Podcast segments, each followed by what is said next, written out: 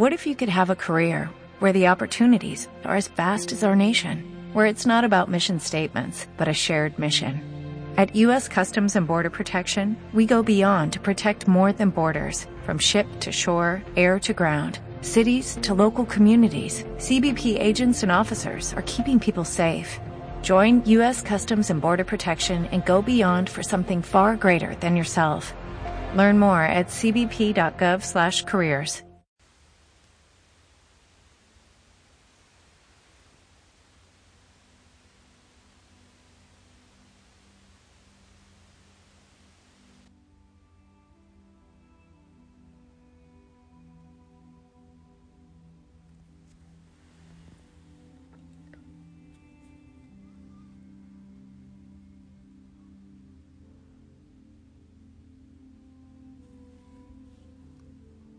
Señor amado, mi Dios y mi todo,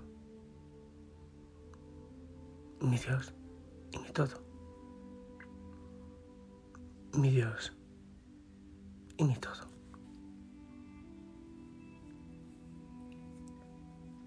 Aún en la oscuridad de la madrugada, esperando el sol, pero sobre todo esperando el sol de tu palabra nos unimos espiritualmente. Ahí está tu familia, tu sonrisa, la familia Osada.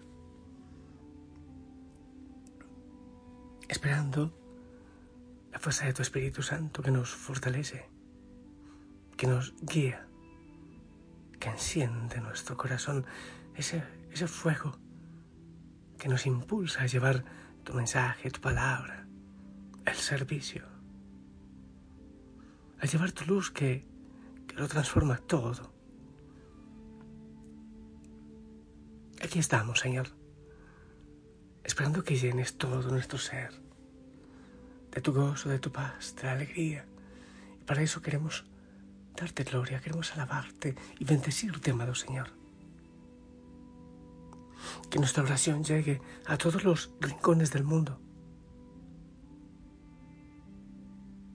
que la alabanza la recibas también, Señor, de todos los rincones del mundo.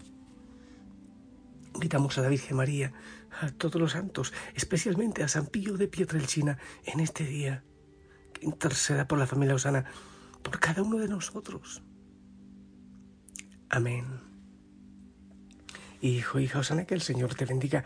Buen día, oramos hoy por los sacerdotes consagrados, consagradas, y ya sabes, qué maravilla, San Pío de Pietrelcina. Bueno, pues hay algunas películas, así que a prepararlas para quizás en este fin de semana compartirlos en familia. Es que espérate que estoy moviendo, moviendo aquí los papelitos. Ya dije que oramos por los consagrados, sacerdotes, consagradas, pero también por la familia Osana México y los ministerios de centenarios. También quiero orar porque ya se acerca el encuentro de la familia Osana en Costa Rica, sábado 25 de septiembre, 2 de la tarde. Hermoso que busquemos información. Eh, bueno, quizás un número, voy a dar un número, el de Mario 506-872-07644. Eh, ahí nos vemos con la ayuda del Señor. Y San Pío interceda por todos nosotros. ¿Qué tal si vamos a compartir la palabra? ¿Te parece? De una vez. Ageo 1, del 1 al 8.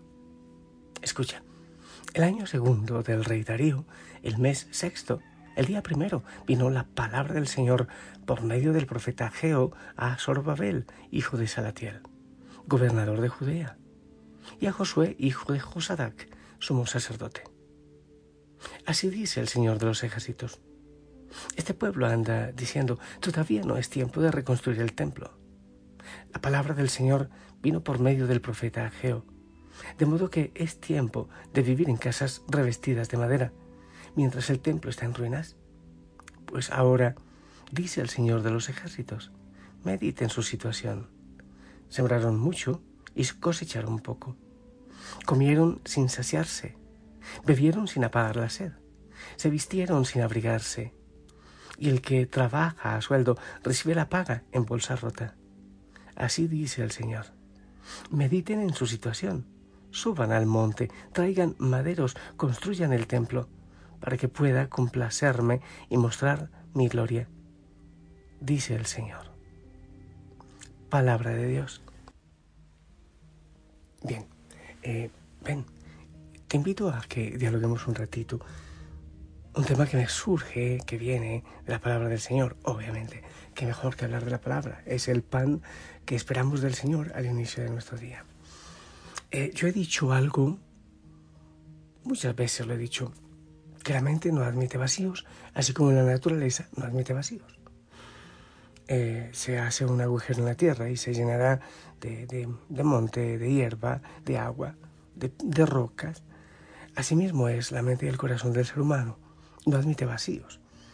Cuando, lo dice incluso también la palabra del Señor, si se saca un demonio, ese se va, pero si vuelve y encuentra la casa limpia y vacía, pues va y trae otros siete más la mente, el corazón, incluso el espíritu no admite vacíos. Em, no sé cuál será el, ídolo que hay en nuestra vida. Algunos, por ejemplo, es el deporte y se hacen matar por el deporte. O ve, hay que practicarlo, pero, pero el lío es cuando el lío es cuando se hace un ídolo del deporte. Hay muchos que, bueno, es la apuesta y, dejan muchas cosas fundamentales por, la idolatría del deporte. Hay otras adicciones, muchas adicciones, llámese alcohol, cigarrillo, droga, o incluso a personas. Eh, el que no, hay algunos que pues, tienen, tienen ídolos eh, juntos, pero hay algunos otros que si no tienen el deporte pues tienen una adicción. Hay gente adicta a los amigos, por ejemplo. Dejan lo esencial, dejan a Dios, dejan la familia por ir a, una vida social, una vida de, de, de, farra, de, de jarana, con, con amigos, con relaciones. Pero otros hacen de la política un ídolo entonces endiosan a aquellas personas a quienes dicen seguir en la política, por ejemplo. Pero otros llenan el vacío de su vida y ocupan el tiempo, invierten el tiempo, por ejemplo, en el trabajo esclavizante. Obviamente hay que trabajar, pero el, el lío es cuando el trabajo se convierte en un ídolo. Otros, por ejemplo, la televisión. Yo conozco muchos, no solo jóvenes, sino también adultos que se esclavizan de, de los juegos en red, por ejemplo pero otros es la belleza. Dedican muchísimo tiempo a la belleza, a la apariencia, a el deporte, obviamente hay que hacerlo y es saludable, pero insisto, cuando se llega al extremo de la idolatría. Otros, la moda, por ejemplo. En fin, son ídolos. Pero ¿por qué estoy hablando yo de esto? Otros, es la comida, ¿eh? ¿Por qué estoy hablando yo de esto? Porque Dios sabe perfectamente que en la libertad que Él nos da, nosotros necesitamos aferrarnos a algo. Eh, nos bajamos de la cama cada día con una ilusión, pensando en algo. Algo nos tiene que mover. No podemos estar absolutamente vacíos. Pero si nosotros no tenemos el corazón lleno de Dios, de su amor, de su misericordia, si no nos mueve su amor, si no nos mueve la alabanza, la adoración, si no es Él quien llena nuestro corazón, entonces algo debe llenar nuestro corazón. Algo. Buscamos por un lado y por otro. Buscamos ídolos intentando que reemplacen eh, o que llenen el amor que el Señor eh, es el único que puede llenar. Él sabiamente ha dejado un espacio en nuestro corazón para que le busquemos libremente, que le busquemos y llenemos nuestro corazón. Pero nosotros en libertad buscamos ídolos intentando llenar el vacío de nuestro corazón con los ídolos. Bueno, ¿y yo por qué estoy hablando de esto? Porque la palabra del Señor hoy eh, el Señor dice, bueno, deben hacerme un templo en, en Ageo, y la palabra que he proclamado, deben hacerme un templo, ustedes están muy bien, deben hacerme un templo, pero ¿para qué ese templo? Mira lo que dice, lo que dice al final de la lectura, mediten su situación, suban al monte, traigan maderos, traigan maderos, construyan el templo para que pueda complacerme y mostrar mi gloria. Eso dice el Señor. Entonces podemos decir, pero el Señor es, es ególatra, es egoísta, Él está pensando solo en la gloria, Él quiere esclavizarnos, mm, quiere que le rindamos gloria, tributo, alabanza y adoración. Y muchos hay que se sienten esclavos de ese Dios que quiere ser alabado y glorificado, que quiere ser el primero siempre, el mandamiento, el primer mandamiento, amar a Dios sobre todas las cosas. Hay quienes entonces dicen es un Dios ególatra, es un Dios orgulloso, hay quienes lo dicen, obviamente, heréticamente. Ahora, vamos a la palabra del Señor. Salmo 21. dice, del Señor es la tierra y cuanto la llena, cuanto la habita. Si el Señor es el dueño de todo, ¿para qué quiere unas maderas para construir el templo? ¿Qué bien le hace eso a Dios? Si Él es el dueño de todo, de todo cuanto existe, aún de nuestra vida, de nuestro corazón. Isaías 1.11 dice algo así como, ¿para qué? ¿Para qué? Eh, yo quiero sacrificios, ¿para qué? Si el Señor es dueño de todo, entonces ¿para qué la alabanza? En Oseas 6.6 o Mateo 9.10 dice, misericordia quiero y no sacrificios. A ver, entonces ¿para qué la alabanza? Incluso para qué tanta gente hace sacrificios buscando agradarle al Señor. ¿Sabes qué es lo que pasa? El Señor sabe muy bien que si nosotros no le alabamos a Él, si no le damos gloria a Él, entonces nos esclavizamos de cosas del mundo, de ídolos que nos acaban, que nos destruyen, que terminan por esclavizarnos, que terminan por, por destruir nuestra vida y nuestra libertad. ¿Qué es lo que el Señor quiere entonces? Que la alabanza, que la adoración, que el templo, que lo, lo que hacemos no es por bien de Dios, es por nuestro bien. En definitiva, todo es por nuestro bien. Todo es por su amor y por su misericordia. En definitiva, es amor de Dios para con nosotros. La alabanza, la adoración. Claro, el Señor no crece más porque le alabemos. No es más santo porque le rindamos gloria. No, Él es Dios. Él es inmutable. Es su palabra y su misericordia. Es nueva cada día, pero Él es todopoderoso. Lo que pide es para que nosotros llenemos nuestro corazón, para que nosotros avancemos, volemos en las alas del Espíritu y no seamos esclavos. Cuando el Señor pide que seamos libres, que no acumulemos, que, que dejemos los ídolos de este mundo, que le amemos a Él sobre todas las cosas, es para que seamos libres, para que vivamos en gozo y en libertad, para que no mezquinemos amor, pero tampoco mendiguemos amor, como lo hacemos tantas veces, que mendigamos amor a las cosas, a las personas, a tantas realidades que hay en nuestra vida. ¿Ahora entiendes? A mí me gusta mucho entender esto. No es un Dios egoísta, es puro amor y lo que le mueve es el amor y la misericordia. Hermoso que lo que tú hagas para la gloria del Señor, lo hagas sabiendo que es por puro amor, porque Él te ama, porque Él quiere que seas mejor. Yo pienso que es un buen día para darnos cuenta cuáles son nuestros ídolos, eh, eh, qué cosas o qué personas están reemplazando o queriendo reemplazar la grandeza del Señor en nuestro corazón. ¿A qué cosas le rendimos nosotros tributo? Pues amar a Dios sobre todas las cosas, ponerlo a Él el primero en nuestro corazón. ¿Para qué? ¿Para que Él crezca? No. Para que seamos libres, para que vivamos gozosos, para vivir en la plenitud que Él quiere para ti y para mí.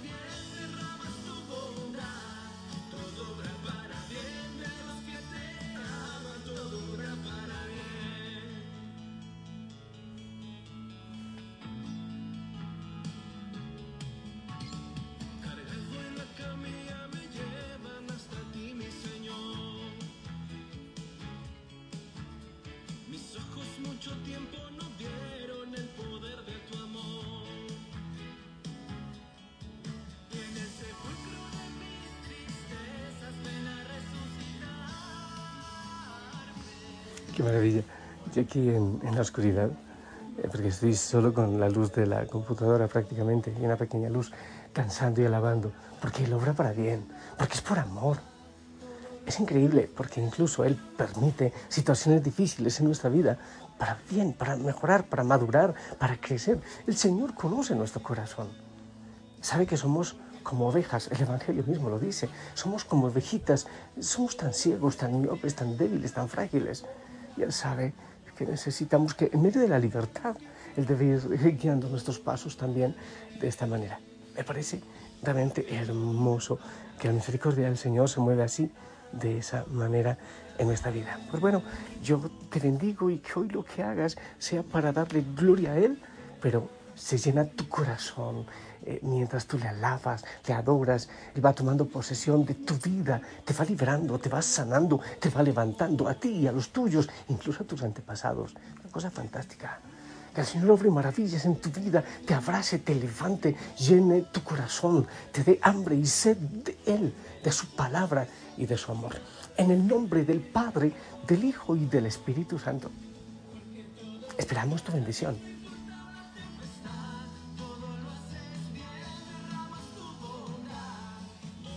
Amén. Gracias, gracias por, por, tu bendición, gracias por tu amor, gracias por tu cariño. Quiero compartirte un concierto de fuera, pero que no hay nada más que oscuridad por ahora y la esperanza de que ya llega la luz. Ay, me choqué, está oscuro. Chao, chao, chao. La Virgen María te acompañe. Buen día.